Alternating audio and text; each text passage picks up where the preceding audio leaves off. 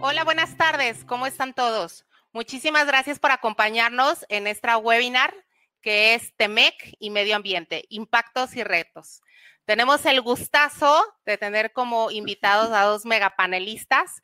El primero es León Lisbona, amigo, antes que nada, empresario mexicano. Mucho gusto. Con estudios. Melina Hugo. Gracias. Con estudios en comercio internacional en Canadá y socio en Bridgeco, compañía importadora con participación como expositor en eventos internacionales, tanto en Norteamérica como en Europa, así como 20 años de viajar en China para desarrollar nuevos proveedores. También nos acompaña Hugo García Peña, abogado ambiental de Grupo Proesa, empresa regiomontana orientada al sector automotriz y agroindustrial, con más de 12 años de experiencia en el ejercicio de la profesión, en donde ha incursionado tanto en el sector público como en el privado. Pues bueno, muchísimas gracias a todos, eh, a todos los que nos acompañan, bienvenidos y empezamos. Después de un poco más de 20 años de vigencia del Telecán, el primero de julio del 2020 entra en vigor el TEMEC. Sin embargo, me gustaría saber, León, yo sé en tu experiencia previa al Telecán, que sé que empezaste a hacer tus pininos antes del Telecán. Así es. ¿La materia ambiental era algo a tomar en cuenta si querías tener alguna actividad comercial con Estados Unidos y Canadá o no era de mucha importancia? Cuéntanos, por favor. Te voy a platicar. Tú imagínate eh, en ese entorno, estamos hablando de los principios de los años 90, donde tienes un acuerdo entre tres países con características, dos de ellos características similares, con niveles de ingreso similar, con niveles de consumo similar, y el otro país con un nivel de ingreso y niveles de consumo muy diferentes a los primeros dos, pero sin embargo que ofrecía cosas muy interesantes. Una situación geográfica espectacular, generadora de muchos recursos naturales, litorales por ambos lados. Eh, por otro lado, también los americanos ya tenían, le estaban haciendo un poquito de, ruido y de piedrita en el zapato las importaciones cada vez mayores de, vehículos de, Asia hacia el mercado americano. Los canadienses, por su parte, acababan de cerrar un acuerdo pocos años, no pocos años, como a fines de 70, principios de 80, cerraron un acuerdo bilateral espectacular para ellos con los chinos. Entonces, eh, había muchos aspectos que, hacían que esta que esta unión entre los tres países funcionara muy bien para cada uno de los tres. Tenemos otro, otro sector, que es donde yo me, me he desenvuelto toda mi vida, que le llamo yo sector de productos manufacturados de baja tecnología, que son los productos que vemos cuando vamos a un centro comercial. Todas las tiendas, lo que venden ahí, yo le llamo productos manufacturados de baja tecnología. Y en ese rubro, México pues los, los, los canadienses, los americanos, son compañías que toda su vida han, han gastado mucho dinero en sus compradores para mandarlos a todo el mundo y conseguir los productos que ellos necesitan. Y muchos de esos compradores en su momento vinieron a México y les fue pésimamente mal, ni siquiera mal, sino que ellos decían, los mexicanos, muy buenas gentes, muy buenas gentes, México padrísimo, el clima padrísimísimo, ir en la noche, la fiesta, lo que sea, padrísimo, las margaritas, todo eso. Pero los negocios, esos hay que dejarlos para, los mexicanos todo lo dejan para mañana. Otras personas me decían, no, no, no, no, México no. En la aduana me abren las cosas, me robaron la mercancía, etcétera. Esa era la situación cuando se presentó y se empezó a, cuando se firmó el Tratado de Libre Comercio y se dijo, señores, ya está este tratado, vamos a iniciar. A mí me tocó, en esas épocas yo vivía en Canadá y me tocó precisamente ir a un trade show y me encuentro con esa desoladora situación que decían México padrísimo, pero para negocios no. Y sin embargo vemos como el tratado a, eh, las compañías mexicanas se han adaptado, han hecho lo necesario y al cabo de 20 años, 25 años o los que llevan vigencia, es otra historia totalmente diferente.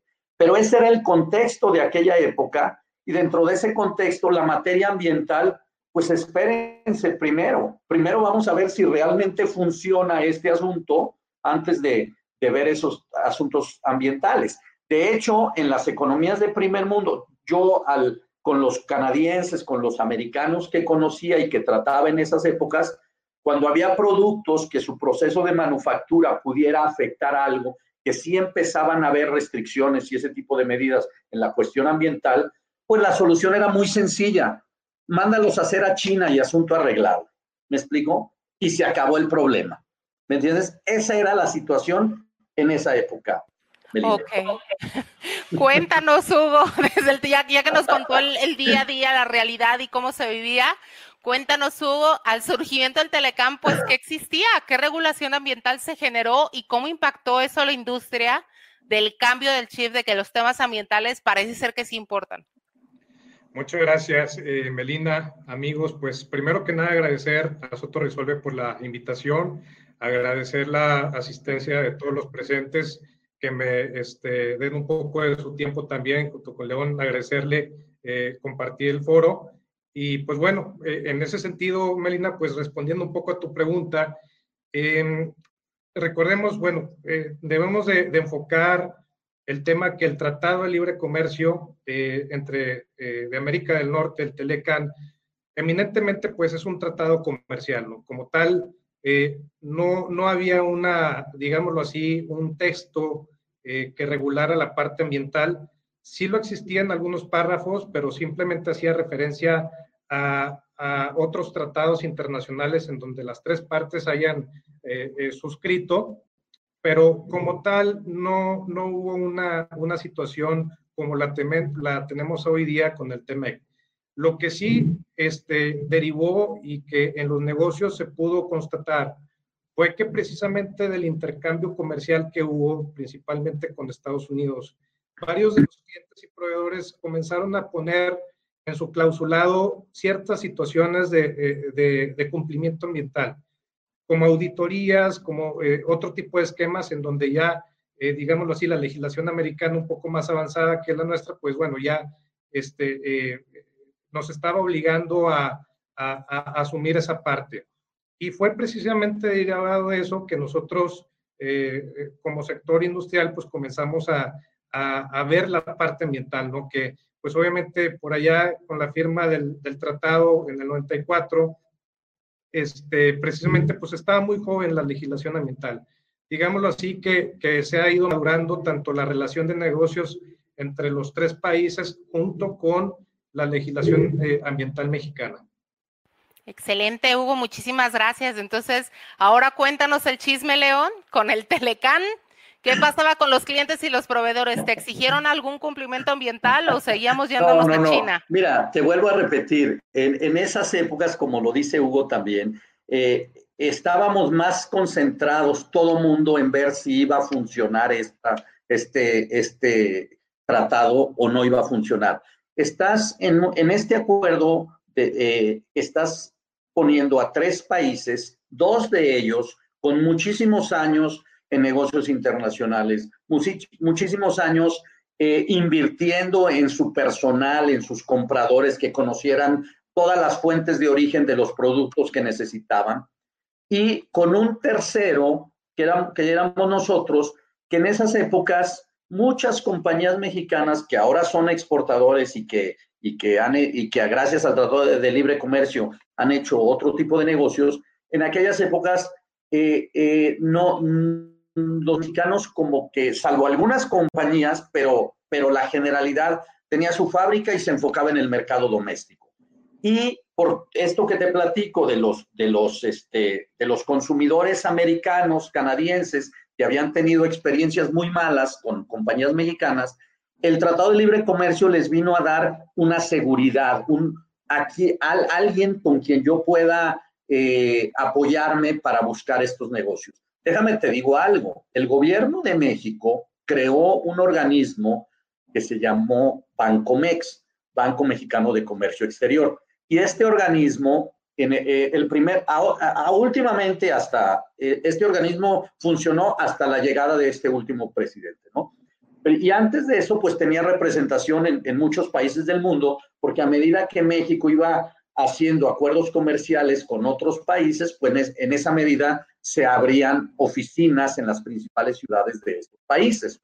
En este caso, desde estos años de 93, 94, principios de 90, que se firma el Tratado de Libre Comercio, inmediatamente el gobierno mexicano abre estas oficinas de comercio de, ayuda a los exportadores en las principales ciudades de Estados Unidos y Canadá. Y ellos, por, y eso te lo digo que yo lo viví personalmente, te ayudaban de una manera, yo no sé si trabajaban mucho, si trabajaban poco, no lo sé, pero lo que sí hacían, tú imagínate, eres un una fábrica mexicana y ya hiciste tu investigación de mercado y ya encontraste un cliente gigantesco en Estados Unidos o en Canadá, tú sabes cuándo te va a contestar el teléfono, tú sabes cuándo te va a dar una cita. No le esas personas reciben miles de, productos de todos los fabricantes del mundo y cada uno está más barato y le ofrecen cada uno más cosas. ¿Cómo le vas a vender a esas compañías? Pues ahí entraba Bancomex. Bancomex, que era un organismo gubernamental, por el apoyo del Tratado de Libre Comercio, se movía a nivel gubernamental, en este caso en Canadá, en Estados Unidos, y te conseguían la cita con la compañía que tú querías comprar, que tú querías intentar vender. Eso es una ayuda la más increíble que te puedas imaginar. ¿Me? Y ya después, pues yo tú ya te jugabas la vida con ese comprador. Yo tengo una experiencia que, que le traté de vender a una compañía, gracias a Dios, nos fue muy bien, pero el primer día que lo conocí al comprador, me saca una, un relojito de arena, lo voltea y me dice, ese es el tiempo que tengo para ti.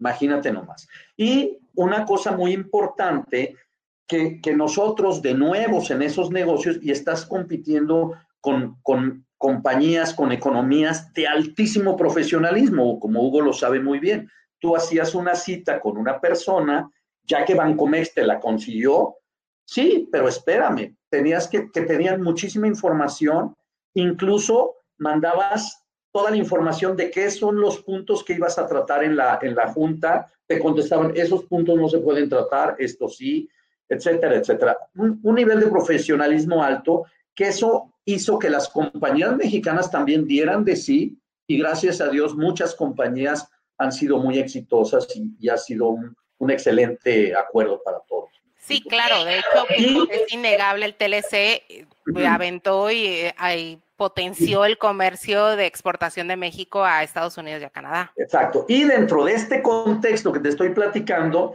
esta cuestión ambiental todavía no, no, no tenía esa connotación tan especial y tan importante que tiene en tiempos actuales.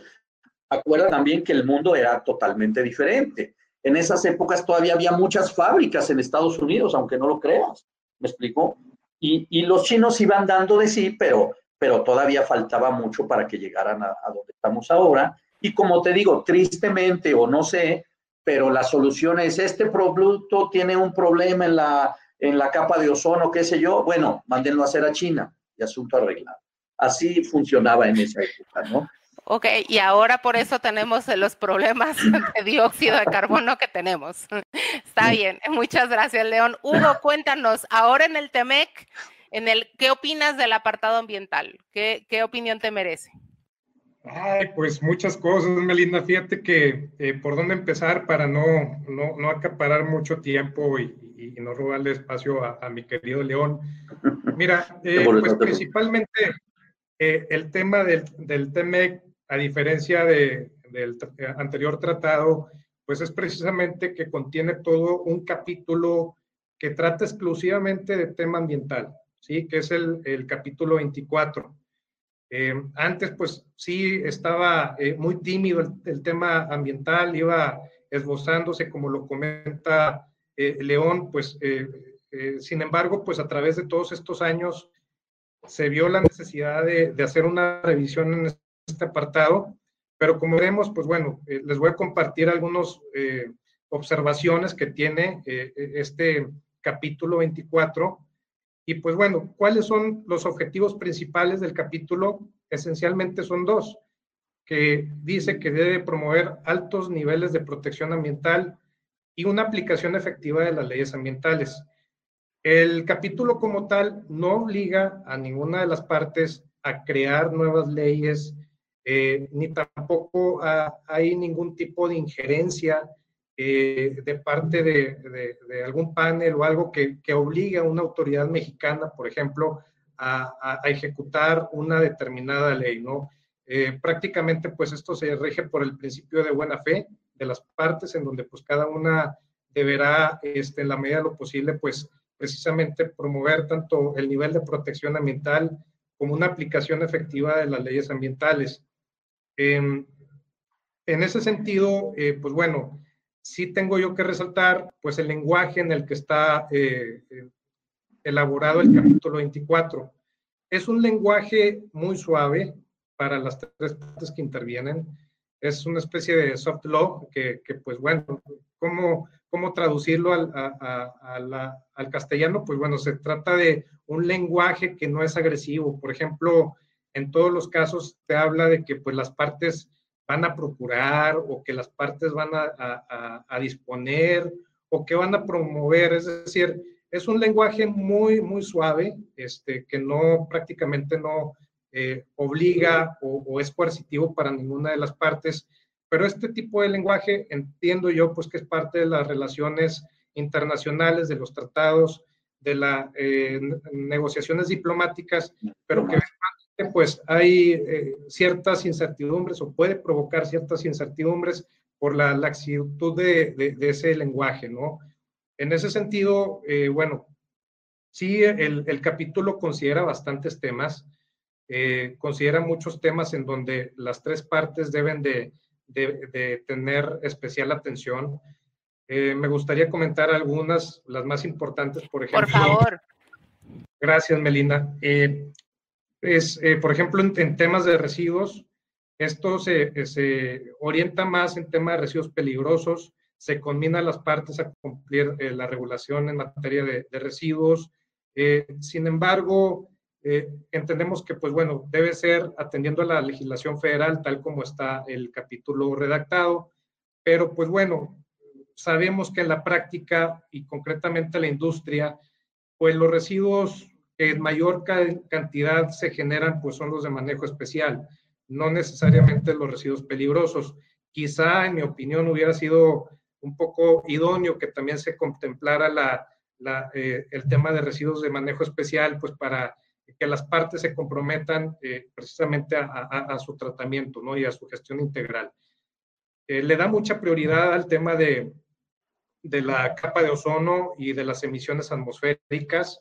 Esto es algo digno de celebrarse porque pues eh, prácticamente el tratado anterior no, no abordaba ninguno de estos temas. también pues reconoce el tema de, de la contaminación marina, sobre todo la, la que deriva de los buques, eh, también la pesca eh, ilegal. Eh, otro tema, por ejemplo, es el combate al comercio ilegal de flora y fauna silvestre. Ahora, pues tiene mucho más importancia con el tema del COVID, porque precisamente todavía no se sabe desde un punto de vista científico si el COVID precisamente derivó de, del tráfico de, de, de especies silvestres, sí. Y eh, bueno, también eh, te, resalta el tema de la evaluación de, impacto ambiental. Te dice que en todo caso se deberá atender a la participación del público en, temas de, evaluación de impacto ambiental. Reconoce la importancia de las tecnologías eh, limpias. En este apartado será interesante cómo pueden conjugar estos compromisos pues, con los, los proyectos que vemos con, con esta administración federal y este, en materia eh, forestal, pues tienden más a, la situación de la tala ilegal y, el comercio ilícito, ¿no? De la tala inmoderada. Sin embargo, pues no contiene eh, ninguna disposición que hable acerca de un cambio de uso de suelo en zonas forestales que, bueno, en, algunos sitios del país, pues vemos que es el día a día, que quizá hubiera sido motivo de, un, tema importante considerar eh, sin embargo, en ese sentido, pues vemos que, puede existir un área de oportunidad.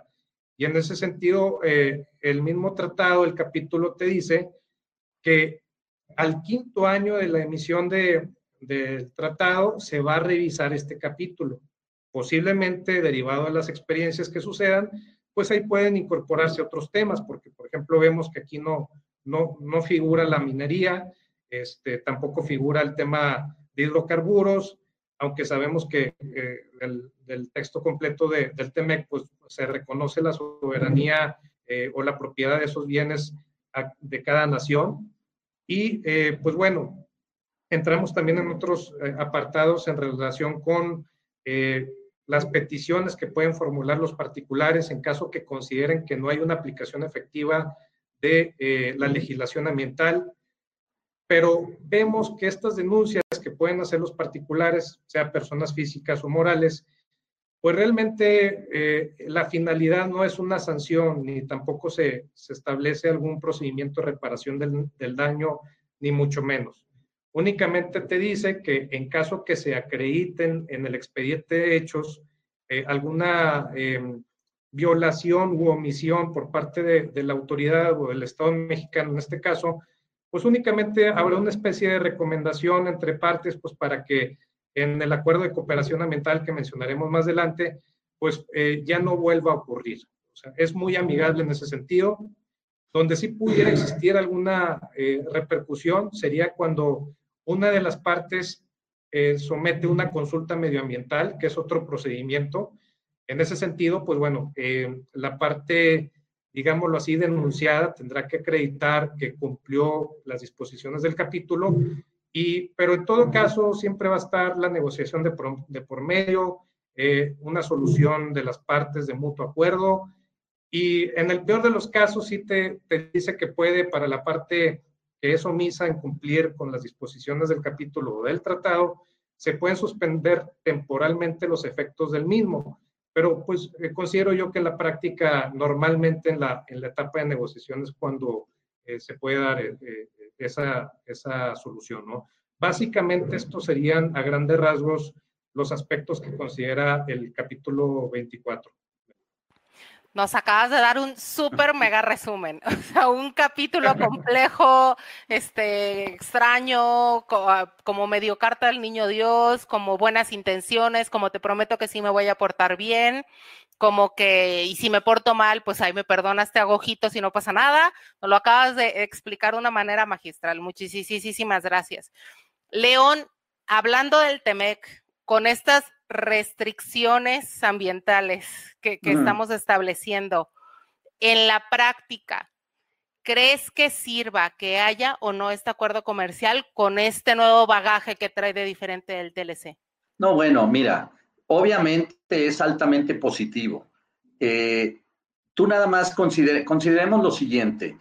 Para, tú imagínate en el caso de cualquier, cualquier empresario mexicano que desde el momento que se firma este acuerdo comercial, a pesar de, digo, estas cuestiones ambientales simplemente es porque estamos viviendo en otro planeta, otro, otro no en otro planeta, sino en otra situación muy diferente a como eran, eh, como era la, naturaleza y toda la situación de todo el mundo hace 25 o 30 años. Me explico, obviamente, tantos eh, emitientes de, tóxicos y todo eso, como lo platicamos hace rato, en tantos años, pues han generado ciertos prejuicios, ciertos daños y ahora se tienen que hacer los negocios de otra manera. ¿Me explico? Sin embargo, tú nada más ponte a ver lo, benéfico que es este acuerdo, pese a estas restricciones, eh, porque en, en las épocas cuando se firmó originalmente, las compañías mexicanas tuvieron que pasar por otra serie de, de vicisitudes y por, por un largo y sinuoso camino para hacerse valer y para lograr competir con los grandes consumidores que, que, había en esa época, que querían las grandes, las compañías mexicanas venderles y que muchísimas compañías mexicanas fueron altísimamente exitosas. ¿Me explico? Y que muchas, pues, digo, tú imagínate nada más un fabricante mexicano a la hora de que quiere decir, quiero vender a, a, Estados Unidos o quiero vender en Canadá a tal cadena de, de, de tiendas Tú nada más imagínate toda la serie de cosas que debe de tener esta compañía, sus sistemas de producción, su presentación de productos, sus eficiencias deben de, entregar a tiempo, sus productos de altísima calidad, etcétera, etcétera, para poder lograr entrar a esos mercados. Es un camino largo y difícil y las compañías mexicanas, muchas de ellas, hay miles de ejemplos, gracias a Dios, que han sido capaces de hacer eso. ¿Me explico? Eh, otra cosa, así para decírtelo muy rápidamente, pues cuántos miles o cientos de miles de empleos se generan y, dependen directamente del funcionamiento del Tratado de Libre Comercio. Me explico, de este tratado que, gracias a Dios ya se firmó. Entonces, eh, para los mexicanos, como también para los canadienses y como para también los americanos, es un acuerdo espectacular donde siempre pues tienes que hacer cosas, tienes que, modificar algunos de tus sistemas, algunos de tus procedimientos, pero, pero el premio es, es, vale mucho la pena. Y, este, y yo creo que yo en lo particular además te debo decir que estoy muy orgulloso de muchísimas compañías mexicanas que, que han logrado superar todas estas barreras y se han, se han instalado como unos como unos proveedores muy importantes de grandes compañías americanas. Y otra cosa muy importante, te voy a decir, en aquellas épocas, yo alguna vez hasta fui personalmente, por decirte, a la aduana de Nuevo Laredo para ver cómo funcionaba y ves que ahora es increíble el cambio tan drástico. Muchísima gente altamente capacitada, el idioma obviamente ya no es ningún problema, Muchísimos jóvenes han egresado de las universidades con conocimientos en negocios internacionales, en sistemas aduanales, etcétera, etcétera. Y ves cómo toda la cuestión logística funciona maravillosamente. ¿Me explico? Y, como yo lo estaba comentando, las compañías mexicanas, obviamente algunas no, pero muchas otras han sido tan capaces que, que, se han, que han logrado hacer negocios de alto nivel con grandes compañías americanas y, y, canadienses. Nosotros, Hugo, te voy a decir, aquí en Guadalajara tenemos líderes mundiales. Por ejemplo, hay una fábrica látex occidental que, es, que en el negocio de los globos es el líder mundial. Fíjate lo que te estoy diciendo. ¿Me explico? Las compañías, algunas compañías dulceras de México son los líderes mundiales en su tipo de producto. Cosas que es para darnos mucho orgullo. Y si, si ahora, por la situación que estamos viviendo, hay que hacer una serie de modificaciones por el tema ambiental que antes no lo considerábamos tan a fondo, pues obviamente que la mayoría de compañías que ya están acostumbradas a, ese camino tan difícil para, para conquistar esos mercados, pues podrán hacerlo también, por supuesto, ¿no? Claro, eh, muchas gracias, León. De hecho, eh, pues como bien lo comentas, si en otros temas tuvieron que hacer otros esfuerzos para empezar a desarrollar procedimientos y empezar a desarrollar, pues aunque sea con esta carta de buenas intenciones, también pudiera ser un, indicio de lo que viene, porque como bien dice Hugo, esto viene a revisión a cinco años eh, y todo el tratado seis para ver qué pasa. Entonces, este pudiera ser como abrir la puerta para decir esto es lo que nos gustaría que fuera, tal vez con la esperanza que la siguiente sea, es que esto es lo que es, y si no, ahora sí hubiera un tema de sanción. Entonces, Hugo, en relación también al tema ambiental, ¿qué opinión te merece el acuerdo de cooperación ambiental publicado en el Diario Oficial de la Federación este pasado 15 de julio? Sí, gracias, Melina. Eh, precisamente este acuerdo eh, deriva o es parte de, de los compromisos del capítulo 24 no es un acuerdo, digámoslo así, novedoso, porque eh, junto con el Tratado de Libre eh, Comercio anterior, ya se había emitido uno en el 93. Entonces, eh, ahí encuentra su antecedente más próximo. ¿De qué va este acuerdo? Pues prácticamente su nombre lo dice, es de cooperación, pero tiene que ver un poco más con tema de, de con el flujo de información, ¿no? Este, precisamente con esa comparativa acerca de cuántas emisiones están dando, por ejemplo, eh, a la atmósfera, este, y acerca de todos los temas, ahí van a estar como rebotando ideas los tres países para eh, hacer una comparativa y en función a eso también proponer cambios al capítulo 24.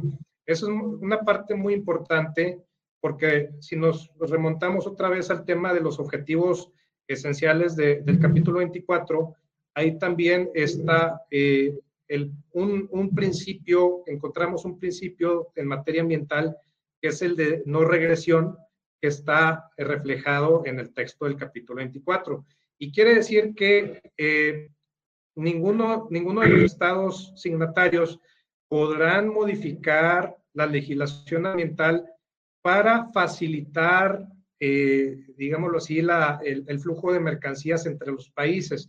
Eso es una parte muy padre porque pues de ahí están obligándose eventualmente a, a no realizar eh, cambios en ese sentido, respetando precisamente los pilares sobre los cuales descansa, como los hemos visto, el combate al tema de tal eh, ilegal, este, el tema de emisiones atmosféricas, eh, entre otros, ¿no? Entonces, yo creo que tanto el acuerdo de cooperación ambiental como em, el capítulo 24 están diseñados como una mancuerna que van a tener las partes eh, eh, que intervienen en el, en el tratado, pues para asegurar que el comercio se rija bajo esos principios.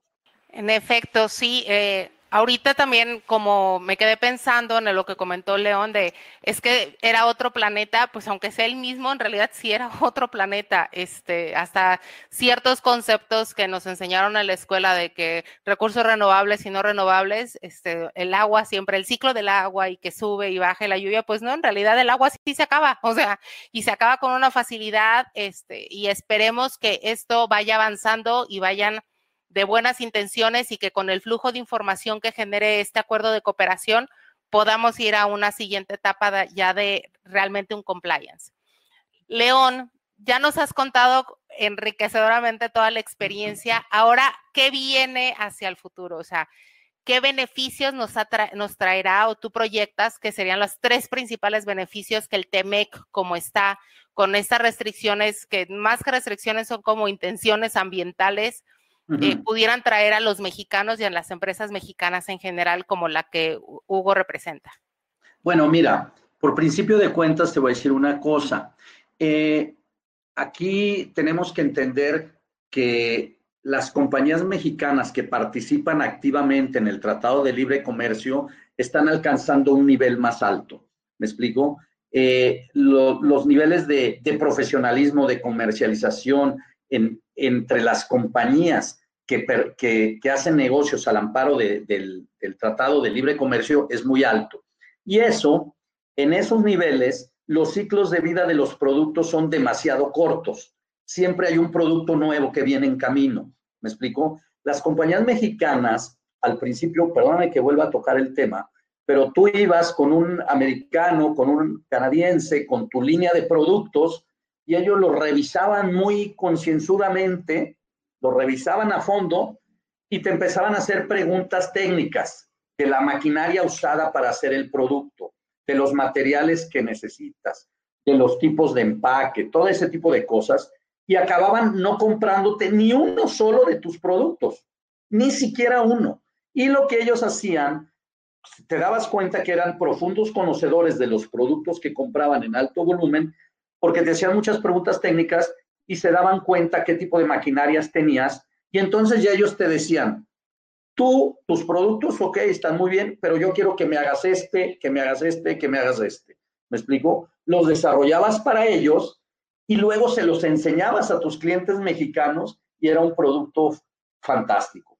¿Me explico? Eso nos ha traído el Tratado de Libre Comercio. Tenemos ahora, mira, perdónenme, me estoy acordando ahorita, ustedes son muy jóvenes, pero toda mi escuela, primaria, secundaria, preparatoria, universidad, por decirles un ejemplo, yo me acuerdo que siempre usábamos los cuadernos escribe, los blancos con, con anaranjadito y no había de otros, man. Todos los seis años de primaria, secundaria, prepa, universidad, y nunca hubo de otros cuadernos. Ahora, métete a una papelería a ver cuántos cuadernos hay y, no sé si haya 50 modelos de cuadernos diferentes. Ya no digamos de plumas, etc. Este es un simple ejemplo. ¿Qué ha pasado con el Tratado de Libre Comercio? Nosotros en México que estábamos manejándonos a un cierto nivel, nos hemos subido a manejarnos a los negocios al nivel como se manejan los americanos y los canadienses. ¿Me explico? Y eso al mercado consumidor ha sido espectacular. Ya ni siquiera te hablo si los precios de los productos han bajado o no, que en muchos casos sí, pero le has ofrecido una barbaridad de productos nuevos al, consumidor. ¿Me explico? Y como te digo, uno de los distintivos principales de los mercados de primer mundo es que los mercados son maduros, la gente que compra las cosas tiene experiencia, baja, viaja a muchos lados, etcétera. Y eso hace que los productos duren bien poquito, porque este producto, yo me acuerdo, fíjate, que vas a una tienda de deportes, ah, no, esos son los tenis viejos. Ah, bueno, en, Estados Unidos, en Canadá, y eso ya está pasando en México también. Son los tenis viejos, pues serán los de hace dos años. No, son los de hace tres meses, porque ya, ya están llegando los nuevos y llegan los nuevos a cada rato. Esas son de las cosas que nos ha dejado esta, esta manera de, que nos acercáramos a hacer negocio con estos dos expertos que tienen muchos años haciéndolo y seguiremos por ese camino. ¿Me explico? Seguiremos cada vez teniendo más productos nuevos, con, con vida corta, porque vienen otras novedades, vienen otras novedades, ¿me explico? Y, eso es muy enriquecedor, eso te genera venta, te genera eh, gusto, confianza con el consumidor.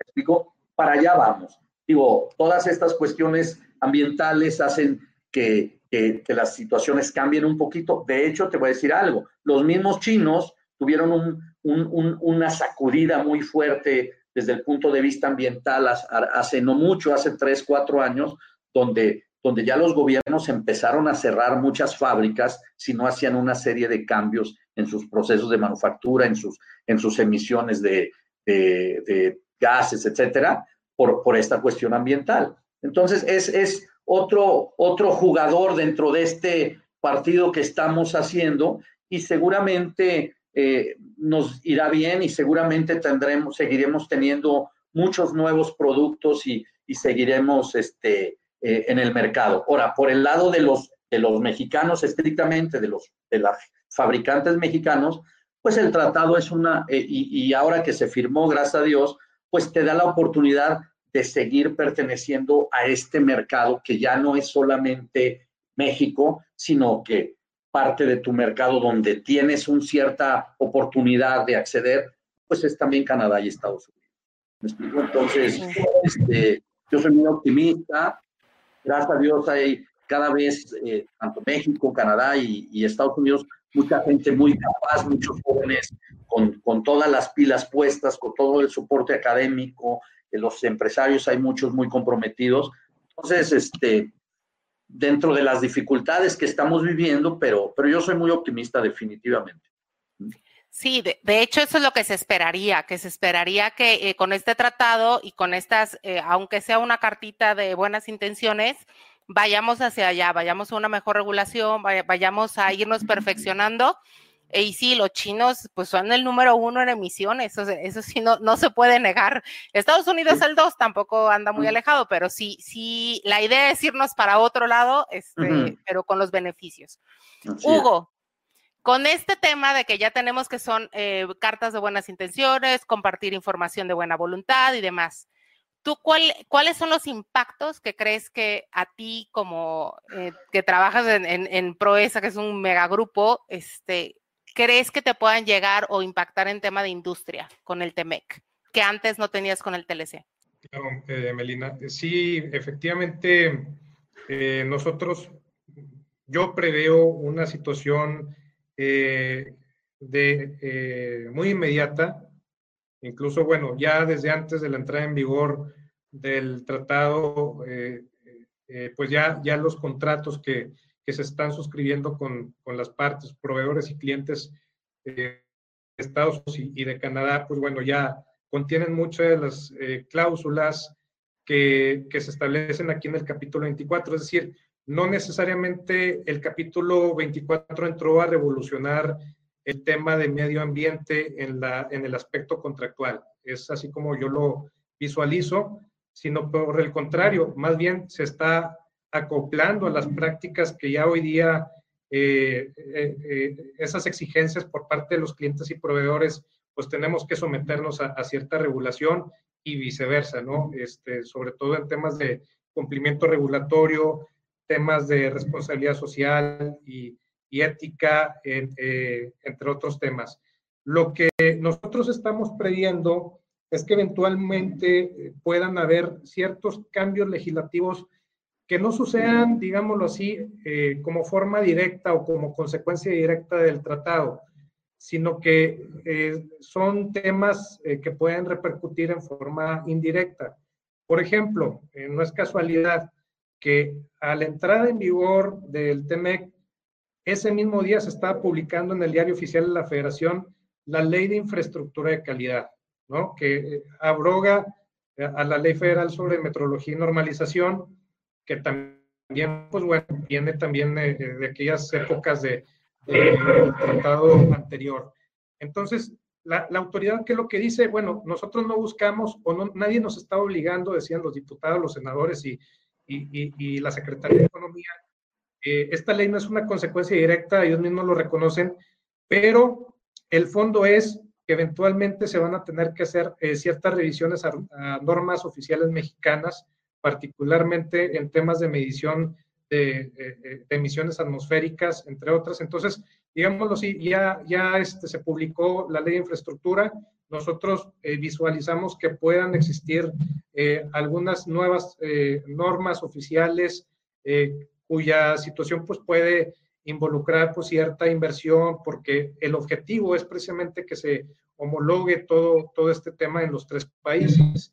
Y pues bueno, ya, ya veremos qué es lo que sucede a partir del mes de octubre de este año, que es cuando ya entra en vigor como tal la ley. Y así como esta, pues estamos esperando algunos otros eh, ajustes eh, eh, para que pues eventualmente pueda empatar la legislación, que, insisto, el capítulo 24 no lo obliga, pero que pueda haber algún sometimiento tácito por, por parte de la autoridad mexicana. Yo creo que el más próximo que tenemos pues es desde luego la ley de infraestructura de calidad. Claro, y, también la que ya viene es la ley de aguas, ya sacaron el proyecto y esa viene con todo. Entonces, este sí, esto nos obliga a ir implementando todo un marco jurídico que no necesariamente, como tú comentabas, algunas no sabemos cómo las vamos a cumplir porque va mucho en cuanto a energías limpias, nuevas tecnologías, y pues vamos un poquito en contra eh, con lo que estamos ahorita viviendo, pero la idea es eso, es, es ir mejorando. León, ¿A ti qué expectativas nos genera este acuerdo dentro de la situación eh, económica mundial que tenemos? Que si ya venía un poquito golpeada, pues ahorita viene, pero arrasada con el tema de la pandemia. ¿Tú cómo ves esta situación? Eh, mira, por principio de cuentas, te voy a decir una cosa. Gracias a Dios se firmó el tratado. ¿Me explico? Este personaje, digo, el tratado, déjame decirte, eh, es un excelente acuerdo comercial para México, pero también para Canadá y también para Estados Unidos. Cada vez que este personaje de Estados Unidos, el presidente, nos amenazaba con que si no hacen esto voy a quitar el tratado y nos ponía a temblar a nosotros, a muchas compañías mexicanas, a mucha gente, si, si, si este personaje decide, no, pues quitamos el tratado, Obviamente muchas compañías mexicanas, muchos trabajadores mexicanos perderían sus trabajos, pero también en Estados Unidos, también en Estados Unidos, muchos americanos, muchas compañías americanas se ponían a temblar cada vez que, que su presidente tocaba el tema. Y lo mismo en Canadá. Entonces, gracias a Dios se firmó y eso nos da tranquilidad y nos da certeza. ¿Me explico? Los tiempos son muy difíciles, vienen tiempos muy difíciles, eh, pero, pero hay que estar tranquilos. Y bueno, el tratado se firmó, van a seguir los negocios, etcétera, etcétera. Y te voy a platicar, les voy a platicar rápido. Eh, el otro día estaba viendo un documental de, de, de la selección de Francia que ganó la Copa del Mundo y entrevistan al entrenador un día antes del partido contra Bélgica. ¿Cómo ves el, que Bélgica le acababa de ganar a Brasil? Cuando le preguntan, dice el entrenador algo que me quedó muy grabado, dice, Mira, desgraciadamente vamos a sufrir mucho este partido, porque el rival es muy fuerte y, desafortunadamente vamos a sufrir mucho el partido, pero creo que vamos a salir adelante y nos va a ir muy bien. Esa es exactamente la situación en la que estamos nosotros. Gracias a Dios el tratado se firmó, tenemos tranquilidad y certeza por ese, por ese lado, ¿me explico? Y este partido con todos estos ingredientes de la pandemia, la recesión, etcétera, etcétera, pues lo tenemos que jugar, lo tenemos que sufrir. ¿Me explico? Pero, pero, fíjate bien, son tiempos de crisis, crisis es sinónimo de cambios. No hay que tenerle tanto miedo a la palabra. ¿Me explicó? ¿Qué va a pasar con esta situación que estamos viendo? Que a lo mejor ciertos servicios que se necesitaban ya no se necesitan, ciertos productos que se necesitaban ya no se necesitan, pero a cambio de eso va a haber necesidad, y de hecho ya la hay, de otros productos que antes no, no se necesitaban y de otros servicios que antes no se necesitaban. Y se abre un abanico de oportunidades espectacular. ¿Me explico? Estamos con un partido, como dijo el entrenador de Francia, que estoy 100% de acuerdo con él, que lo tenemos que sufrir, porque, porque eh, nadie va a decir que yo estoy feliz con esta situación, pues obviamente no, ¿me explico? Pero dentro de ese sufrimiento, yo estoy muy confiado que saldremos adelante, por supuesto, y hay que estar con las antenas muy, muy, muy bien puestas, detectando qué oportunidades se pueden presentar, porque de hecho se van a presentar muchas y se están presentando muchas. ¿Me explico? Entonces, este, eh, hay que estar tranquilos jugando este partido que lo tenemos que jugar y, con las antenas muy bien puestas porque, porque hay muchos cambios y ahí es donde podemos tener la oportunidad de entrar. Y si tú como compañía mexicana estás acostumbrada, tienes tus clientes canadienses, tienes tus clientes americanos, estás acostumbrado a que los productos tienen una vida muy corta y tienes que fabricar otras cosas y etcétera, ya estás metido a ese nivel de, comercialización, de producción, de, todo ese tipo de situaciones. Y entonces, pues, debes de estar con, mucho optimismo, con, mucho cuidado, cuidando tus clientes, pero al máximo, como, como uno de los principales activos que tiene tu compañía definitivamente. Y como dijo el entrenador de Francia, pues tenemos un partido que lo vamos a sufrir mucho, pero, pero vamos a salir adelante definitivamente. ¿Me explico? Me encantó la, me encantó la, anécdota y el, comentario, creo que es muy, muy apropiado. Ahorita eh, toca un tema de metamorfosis, ¿no? De, cambiar, este, y hablando del TLC y del TME, que la mariposa monarca tiene que, al ser oruga para hacerse el capullo, tiene que quitarse toda la piel para quedarse encapullada y convertirse en algo mejor, ¿no? Entonces ahorita tal vez sea ese el momento del cambio, de quitarnos, transformarnos para salir a algo mejor. Este, Hugo, en tu opinión, eh, viendo todo este tema donde realmente, por, bueno, se abrió un capítulo de medio ambiente que no existía, eh, se están abriendo un intercambio de información que medio existía, va a haber una revisión a cinco años. ¿Realmente crees que se genera un impacto o hubieras esperado un impacto mayor con el TEMEC? ¿O crees que estamos listos también para un impacto mayor? Gracias, Melina. Eh, mira, yo lo que considero es que el capítulo 24 no es, eh, como lo comentaba hace algunos momentos, novedoso, eh, innovador. tenemos muchos tratados internacionales. México tiene muchos tratados internacionales en materia ambiental. tiene compromisos que todavía está pendiente por cumplir. ¿Por qué? Porque la, la administración pública no ha hecho su su parte de, su chamba.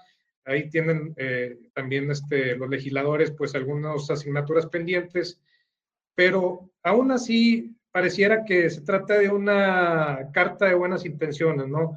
Pero yo sí, sí lo celebro, realmente lo, lo celebro. Y, yo considero que es un paso muy importante eh, para establecer las, em, relaciones de negocio y que pueda ser un referente incluso para otros tratados en los que México sea parte eh, a nivel internacional. Este capítulo 24, eh, si bien es cierto, no están todos los temas, faltan muchos, falta la regulación minera, la regulación energética, eh, hablan muy por encimita de, energías limpias. también hace mucha falta voltear a ver nuestros bosques, tema de, de cambios de suelo, el tema de los residuos de manejo especial. Es decir, falta un cúmulo de, situaciones que están pendientes desde el punto de vista ambiental, pero yo considero que es un paso importante, es un primer paso. Vamos a, ver cómo, cómo eh, transcurre la vida de los negocios entre los tres países de aquí a cinco años o de aquí a, a seis años por lo que toca al tema ambiental pero yo estoy seguro que, bueno, este, ya eh, el paso está dado y que en ese sentido, pues las relaciones de negocio que se establezcan pues entre las compañías mexicanas, las estadounidenses y las canadienses, pues sea bajo ese marco que ya fijó em, el tratado. Parece que hay voluntad política, al menos eh, en este documento sí se, sí se refleja, al menos de, los países signatarios, y ojalá en la práctica pues eventualmente eh, se aplique y que las relaciones de negocio efectivamente consideren estos pilares que, eh, del medio ambiente. En efecto, Hugo, muchísimas gracias. Esperemos que la voluntad política que se demuestra se convierta también en un tema de acción posterior.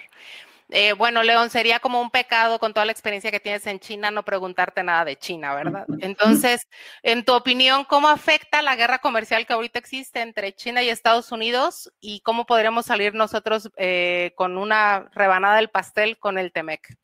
Mira, eh, esta es opinión personal, por supuesto. Yo personalmente creo que no va a pasar nada. Mira, déjame me explico bien. Por un lado, ¿quiénes son los que se quieren pelear? Se quieren pelear eh, las, el gobierno de Estados Unidos con el gobierno de China. Pero ¿quiénes son los actores? Las compañías americanas han gastado mucho. Las compañías americanas, déjame decirte una cosa, por principio de cuentas, son, yo los considero los número uno del mundo como desarrolladores de, de proveedores en otros mercados. ¿Me explico? Las compañías americanas han gastado muchísimo dinero y se han tardado muchísimos años en lograr que las compañías chinas hagan los productos exactamente como ellos los quieren, de acuerdo a las necesidades y gustos del consumidor americano. ¿Me explico? Eso se ha llevado muchísimo tiempo y, ha costado muchísimo dinero. Por en la otra esquina, como dicen, tienes al gobierno chino ¿Y quiénes son los actores? Las compañías chinas. Las compañías chinas son los principales consumidores de materia prima, los principales consumidores de tecnología, ¿me explico? Los principales consumidores de maquinaria en el mundo. Y todo eso ha sido para satisfacer las necesidades del mercado norteamericano. ¿Me explico? Una persona sensata jamás te vas a querer pelear con tu proveedor de toda la vida que te ha costado tanto tiempo desarrollarlo. Que, como yo digo, cuando este personaje, con todo respeto, se pone a, a, quererse pelear con ellos, yo quisiera que, que, le preguntaras al director de Nike, al director de Walmart, por decirte algo, ¿qué pensarán? Imagínate nomás. ¿Sí me explico? Entonces, yo creo que no entiendo, no, no, no, no entiendo cómo cómo tiene ganas de darse un balazo en el pie. ¿Me explico? Entonces, personalmente creo que, que a final de cuentas no va a pasar nada. Sigue, eh, se, me figura el clásico eh, niño de la secundaria que molestaba a todos y que cuando le sale uno bravo, mejor se va. ¿Sí me explico? Yo personalmente creo que no va a pasar nada por todo lo que las grandes compañías americanas han invertido y todo el nivel tan grande de negocios que tienen con China. Y peor, que tienes China, que es un mercado de 1.300 millones, que antes tenías 300 millones de pobres, perdón, de millonarios y mil millones de pobres. Pero al paso de los años, el gobierno chino que está dedicado las 24 horas en mejorar el nivel de vida de su población, cada vez el mercado consumidor chino es muchísimo más grande. Pregúntale a Nike, pregúntale a Apple cuánto venden en el mercado chino. ¿Sí me explico? Entonces, yo personalmente creo que, que, que además que estamos en vísperas de elecciones de Estados Unidos, creo que, que va a perder este cuate y no va a pasar nada. Pero vamos pensando peor, vamos a pensar que gana y que se da el balazo en el pie y que le declara la guerra comercial a los chinitos. Lo primero que va a pasar es que las mercancías chinas van a tener un arancel muy alto al recibirse en Estados Unidos. Y eso va a obligar a los consumidores, a los grandes compradores americanos, buscar otras fuentes para desarrollar sus productos. Y ahí definitivamente los fabricantes mexicanos, los proveedores mexicanos, tienen una oportunidad gigantesca. ¿Me explico? Son mercados maduros, insisto, ya Estados Unidos ya tiene muy desarrollado su, su proveeduría en Asia, me explico, en China principalmente, están buscando ahora, saben lo que pudiera pasar y están buscando otras economías como Camboya, como, como este, Malasia, como Indonesia, que, que pudieran en un momento sustituir a los chinitos. Pero incluso eso no es nada sencillo. Como te digo, son muchos años los que los americanos han invertido muchísimo, porque no es muy fácil, no es tan fácil hacer todo tal como lo quiere el americano para el gusto del, consumidor final en Estados Unidos. ¿Me explico? Entonces, si se diera el caso, que yo personalmente pienso que no va a pasar nada, ¿me explico? Este, sería una oportunidad muy importante. Los consumos de los mercados americanos son gigantescos y obviamente habría muchas compañías mexicanas definitivamente que serían los grandes ganadores si aprovechan la oportunidad, si se presenta esta coyuntura, que yo personalmente creo que, que no va a pasar de, ese amago, ese amago. Mira, déjame platicarte otra cosa muy rápida. A mí me tocó estar en China precisamente la primera vez, creo que es la única vez que ha ido el presidente de Estados Unidos a China. ¿Me explicó? Me tocó estar ahí y, y, él fue primero en, en, en todas las canales de televisión de Estados Unidos atacaban muchísimo a los, a los chinos, al presidente, al pueblo chino, que nos diciendo muchas cosas malas de ellos. Pues lo hubieras visto cuando estaba en China. La, la, toda la, la, prensa de Estados Unidos, pues, se, se lo, lo, lo, lo, señaló, que cómo es posible que este cuate que tanto que los atacaba, ahora cuando estaba ellos, no, pues los quiero mucho, son mis aliados, son lo mejor del mundo, etcétera, etcétera. ¿Me explico? Pues yo creo bueno, que pasa. Así es. Eh, pero si se presentara la situación, definitivamente para las compañías mexicanas y ya con el tratado de libre, con el tratado existente, pues es, es una oportunidad gigantesca. De hecho, si se presentara el caso, los mismos americanos inmediatamente estarían este, eh, moviendo las cosas para, para tratar de, que, de ver qué productos pueden cambiar de proveeduría para México. Definitivamente sería, sería algo muy bueno para nosotros. Sin duda. Pues esperemos que pase lo mejor para todos. Así es. bueno, pasamos a la ronda de preguntas eh, y comentarios. Pues aquí muchas gracias a muchas personas haciendo los comentarios. Cristi Vizcaíno de la Barra, eh, Jorge Venegas, eh, y aquí tenemos, Vanessa Ibarra nos hace unas preguntas muy puntuales e interesantes. Eh, la primera es, ¿cuál es la postura del TEMEC en relación a ese consumismo desmedido de productos de corta vida? Que son rápidamente perecederos. Yo en este caso la dividiría en dos porque hay unos de corta vida que son de obsolescencia programada, como es de que el celular a los tantos años ya no te sirve porque así está programado que a esa ya no te sirva. Y otras son perecederos que sería un poco más bien como, como la, la comida o también hoy en día la moda, como bien comentabas, lo que ya está de moda, los tenis y la ropa ya, ya cambia. Antes había eh, primavera, verano, eh, invierno y otoño y ahora ya es cada, cada mes, ¿no? O cada dos meses. Esa es una pregunta. Y la segunda, desde el 2018 sigue pendiente la renovación del reglamento de la Ley General de Desarrollo Forestal. El TEMEC ayudaría a subsanar un poco la, la omisión legislativa. Cuéntenme ¿quién me habla de la postura del TEMEC en relación a ese consumismo desmedido? Bueno, si quieres, si quieres yo, yo contesto esa y tú, Hugo, la, la, siguiente pregunta. Mira, no, no se trata de que sea un consumismo desmedido. Las compañías tienen que vivir y, y, una, está comprobado que una, una, una, generación de ventas es sacar nuevos productos. ¿Me explico? Eh, nosotros aquí en México como dice la señorita, que le agradecemos mucho su pregunta, pues no estamos quizás tan acostumbrados a eso. Me explico, en otros mercados, concretamente con, nuestros socios comerciales, que es lo que estamos hablando ahora, que es Canadá y Estados Unidos, es la vida de los productos es demasiado corta. Quiero comentar esto. ¿Cómo se llamaba la señorita, perdón? Es Vanessa Ibarra. Señorita Vanessa, Mira, yo viví en Canadá del, de 1993 a 1998. Y un detalle, fíjense nada más lo que les voy a platicar. Si tú abrías la, el Yellow Page, la sección amarilla de Canadá, sorprendentemente la parte más gruesa eran abogados de bancarrota. Y yo rápido fui a preguntar, oye, esto está mal. Pues tú las compañías tan grandes, con unos, con tanto orden, con todo espectacularmente. Alguna compañía eh, veías al dueño y, puras bandas atrás porque no tenían un almacenista todo computarizado, imagínate nomás. Entonces, ves ese tipo de compañías, dices, por, ¿cómo puede ser que en este país haya tantos abogados de bancarrota? Pues resulta que los ciclos de vida de los productos son tan cortos que tú comercializas este producto, pero es tan corto tu tiempo que ya viene el que sigue, el que lo va a reemplazar, el que lo va a reemplazar, y si la compañía no hizo los ajustes, pues sí, ya su producto se quedó, ya la compañía ya no funciona y pues van a tener que despedir a todos y me corrieron a mí que trabajaba en esa compañía y estoy pagando mi casa y estoy pagando la universidad de mis hijos, estoy pagando el coche y puedo tener, voy a tener que ir a contratar un abogado de bancarrota para que me asesore. Fíjate nada más, ¿quién se puede imaginar eso? Yo cuando, cuando te das cuenta de cómo son las cosas allá, dices, no, en México estamos en la gloria.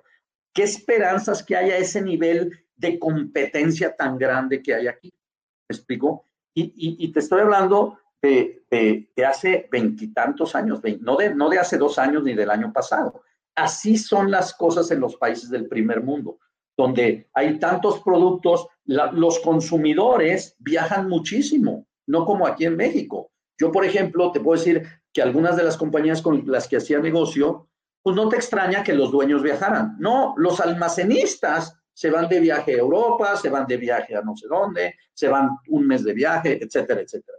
Entonces, todo mundo viaja, todo mundo ve muchos productos por todos lados, los mercados maduran y entonces los clientes tienen necesidades específicas y, y, a cada rato están, tú para que, para que puedas eh, asegurar la, la, la permanencia de tu compañía, pues tienes que estar inventando nuevos productos. Otro ejemplo ya muy rápido para no alargarme, yo tenía un cliente Canadian Tire, una cadena que serían en aquella época a lo mejor 200 tiendas en todo Canadá, 250. Haz de cuenta un Liverpool como aquí en México, pero quítale toda la sección de perfumería y ponle toda la sección de refacciones de autos. ¿Me explico? Y de ahí en más, lo mismo que Liverpool. Y, y a mí me costó muchísimo trabajo lograr venderles a ellos, pero gracias a Dios se pudo y me hice muy buen amigo de uno, del comprador con el que yo trabajaba. Y, este, y un día voy a, voy a verlo, veo la tienda llenísima de gente y lo veo a él muerto de mortificación. Entonces, pues, ¿qué te pasa, güey? Si estás vendiendo un chorro, ¿por qué tanta mortificación? Dice, porque esto que estoy vendiendo mucho me va a durar cuatro, cinco, seis semanas más, nada más porque este producto no, no, no, no le veo vida para más tiempo, lo que estoy vendiendo mucho ahora. Y todavía no encuentro con cuál lo voy a compensar, cuál voy a sustituirlo. Y estoy altamente preocupado. Imagínate nomás. ¿Sí me explico? Son otros mercados, otros niveles de vida. Y, y, como yo lo comentaba hace rato, en el momento que nosotros nos acercamos y nos dieron chance de jugar en esa liga, pues así se manejan las cosas. ¿Me explico? Y entonces, cada producto que hacemos para ellos, pues también lo, lo ponemos a, a, disposición aquí del mercado. ¿Me explico? Los tiempos son difíciles y, y las compañías, muchas, entienden que deben de tener lo más pronto posible nuevos productos, porque si no, no pueden subsistir. ¿Me explico? Entonces, este... Yo creo que en ese sentido que la postura del TEMEC es un tratado de libre de, comercio al final del día. Entonces, ¿cuál es la intención? El, vender más.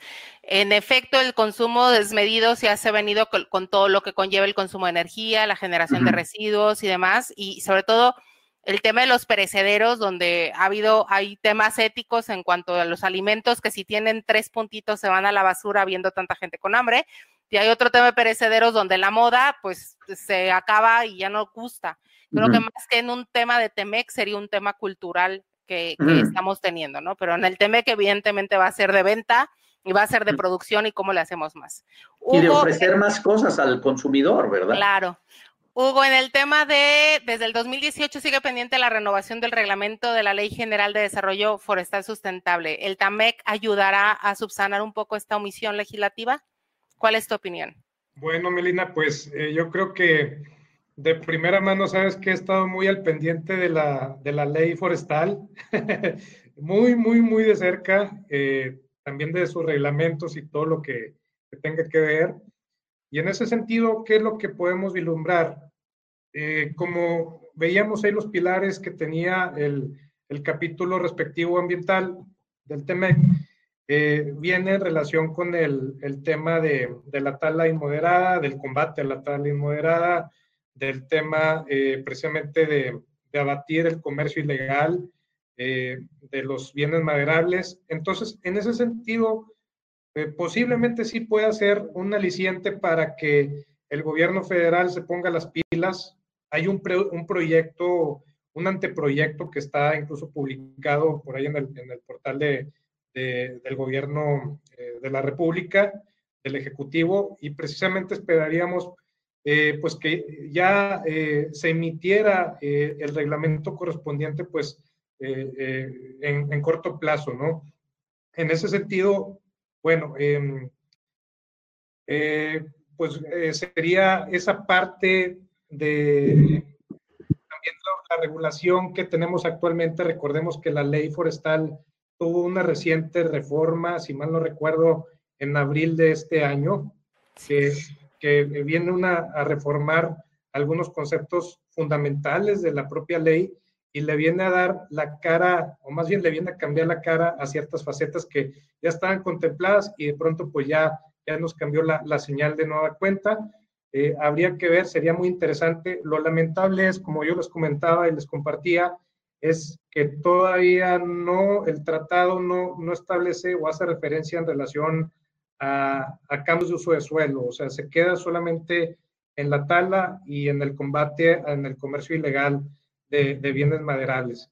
Eh, solamente se queda ahí. Esperemos que en lo sucesivo de las revisiones que se hagan al capítulo, pues eh, se incluya también esta parte y pues que parece entonces ya está el reglamento de la ley. En efecto, aquí Margarita Sánchez pregunta, donde no hay, en materia laboral el TEMEC no hace distinción, si en materia ambiental hay alguna distinción entre las grandes empresas y las micropymes. No hace distinción en cuanto a giro de, empresa ni de tamaño, tampoco, ¿verdad? Si me lo permiten, eh, no, no, no hace ningún distingo. Eh, prácticamente es eh, todos coludos, todos rabones, ahí disculpando la expresión, pero no, no hace ningún distingo en ese sentido, Margarita. Sí, así estamos, Maggie, todos. Bueno, pues muchísimas gracias en, en, tema del tiempo. Cierro con una pregunta para cada uno. Hugo, en tu opinión, ¿cuál es el mayor impacto que tiene el TEMEC en materia ambiental? Pues yo sería eh, de la opinión, Melina, que precisamente se establecen las bases las bases que hasta antes de la entrada en vigor pues no estaban. Yo creo que establecer los lineamientos o bases eh, ambientales, aunque pareciera que es una carta a Santa Claus, es muy relevante, eh, sobre todo en el sector comercial, León no me dejará mentir, en donde precisamente eh, son las mismas partes las que se van a obligar a precisamente a dar cumplimiento en materia ambiental y son las mismas partes las que van a impulsar esto. Eh, independientemente de la existencia de la voluntad política, hemos visto a lo largo de todos estos años que precisamente quien obliga al cumplimiento, pues es el, es el vecino que, con el que firmé, ¿verdad? en ese sentido. Yo creo que esa sería una muy buena ventaja. Muchas gracias, Hugo. León, en tu opinión, ¿cuál es el mayor reto?